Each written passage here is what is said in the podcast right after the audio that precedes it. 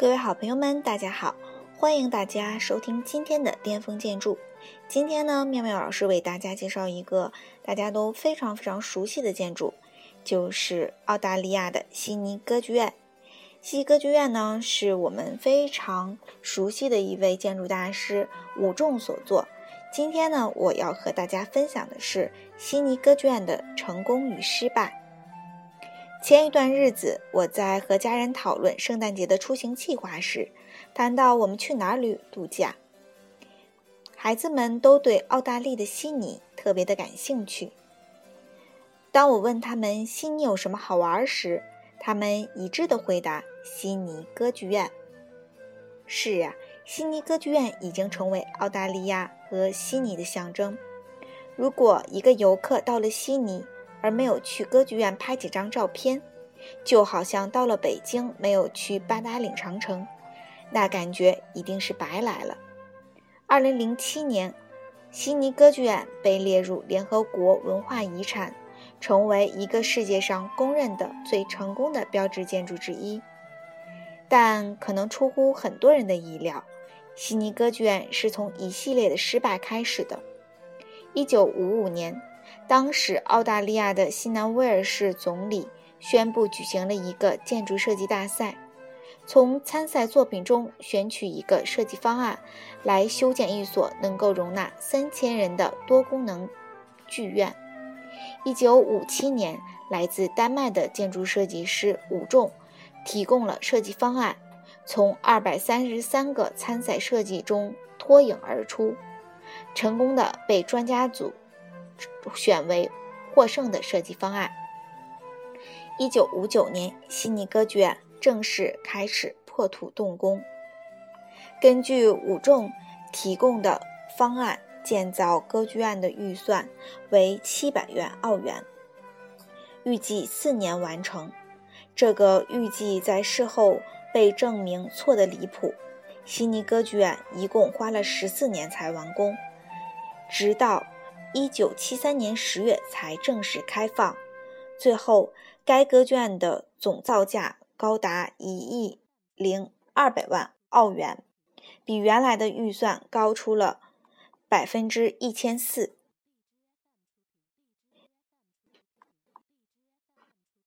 在悉尼歌剧院竣工的时候，设计师伍仲甚至没有被邀请参加开幕式，在歌剧院历史陈列馆里。都没有提到武仲的这个名字。在悉尼歌剧院完工后，武仲本人竟然从来没有回过悉尼去亲眼看一下自己设计的职业生涯的巅峰之作。从这些方面来说，悉尼歌剧院和传统的成功定义完全相反，可以说是一场彻头彻尾的灾难。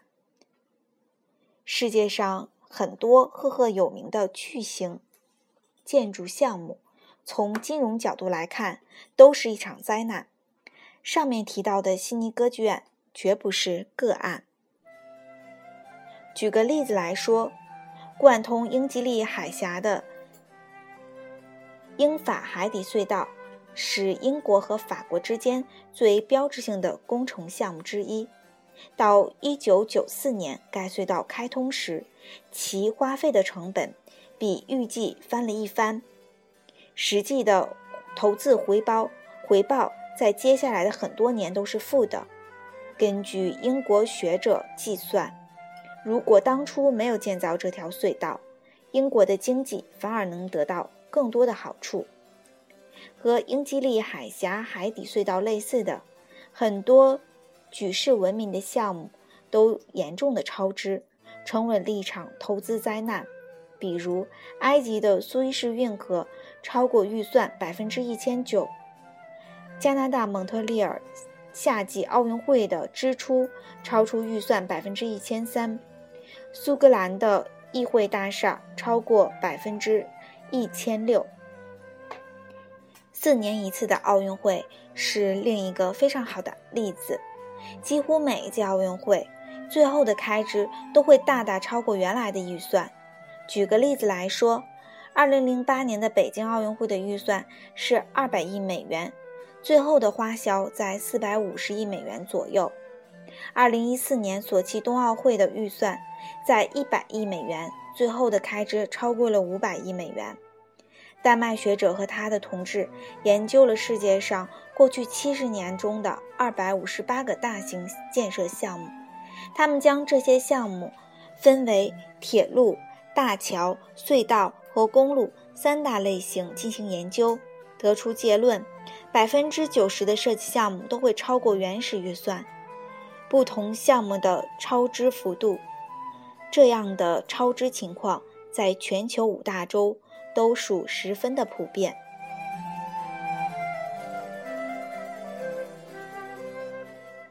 而造成超支的原因，有对完工时间的预计过于乐观，施工阶段外汇变化出乎意料，对施工的复杂性。估计过低，对施工的安全和环境影响估计不足，以及施工中可能出现的腐败。既然有那么多前车之鉴，为什么很多国家政府还是对建造超大型建筑项目情有独钟，充满热情呢？这其中可能有以下几个原因：首先，从技术角度来讲。超大型的建筑项目更能引起工程师的兴奋和兴趣。很多工程师和科研人员毕生的追求就是更高、更快、更大。因此，如果有机会可以制造一个世界第一、如此名垂千史的机会，让很多科技人员都无法抗拒。其次，从政治领导人的角度来看，完成一些建筑和大型活动的。创举可以提高人民的士气和自豪感，增加民意支持，满足领导者本身的成就感。从奥运会到大水坝，从纪念碑到世界第一高楼，在世界历史上有数不胜数的这样的例子。再次，每一个超大项目都是一个花钱和赚钱的盛宴。建筑公司、银行、咨询公司、投资银行。律师、基建部门等等，所有这些行业都可能在一个浩大的项目中得到分羹，因此他们都有足够的动力去促成超大项目的批准。最后，从艺术角度来讲，如果一个超大的建筑项目有机会像悉尼歌剧院那样成为标志性建筑，甚至成为世界文化遗产，那么它可能。不光会受到当地政府领导人的支持，甚至会得到当地市民的认可。谁不希望自己的城市有一座像旧金山的金门大桥，或者巴黎埃菲尔铁塔这样让全世界游客蜂拥而至的建筑奇迹呢？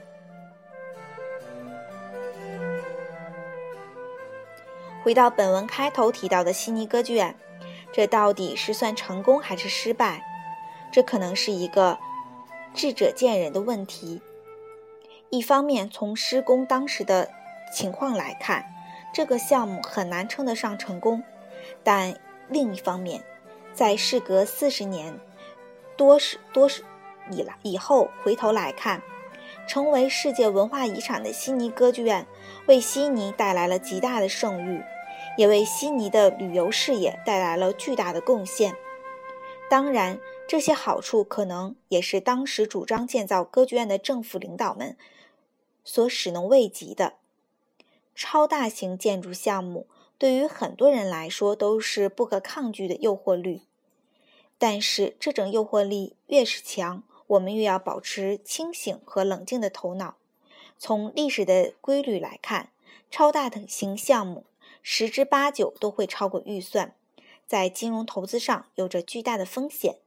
因此，项目决策者更要慎之又慎，防止自己重复前人犯过的错误。由于好大喜功而做出一些不理性的投资决策，希望对大家能够有所帮助。今天呢，这个呢就是我们为大家分享的这篇文章，叫做《悉尼歌剧院的成功与失败》。嗯，不谈造价而言呢，在我们建筑师看来。悉尼歌剧院绝对是一个非常成功的作品，呃，记得每到悉尼节日的时候，嗯，我就会看见很多在悉尼的同学分享他们在悉尼歌剧院狂欢的场景。嗯，在那个时候呢，悉尼歌剧院都会打上非常非常漂亮的一些，呃，美丽的光影，给那个城市的人民带来了非常多的幸福感和非常好的活力。嗯，我想呢，很多的成功和失败不是在当时或者是在那个城市，嗯，所能评价的，而是应该，嗯，在历史的长河中，或者是在过了很久以后才能发现的。如果这个建筑能给这个城市带来幸福感，我觉得那应该算是一个好的建筑吧。好，那今天我们的节目就到这里，谢谢大家的收听。晚安。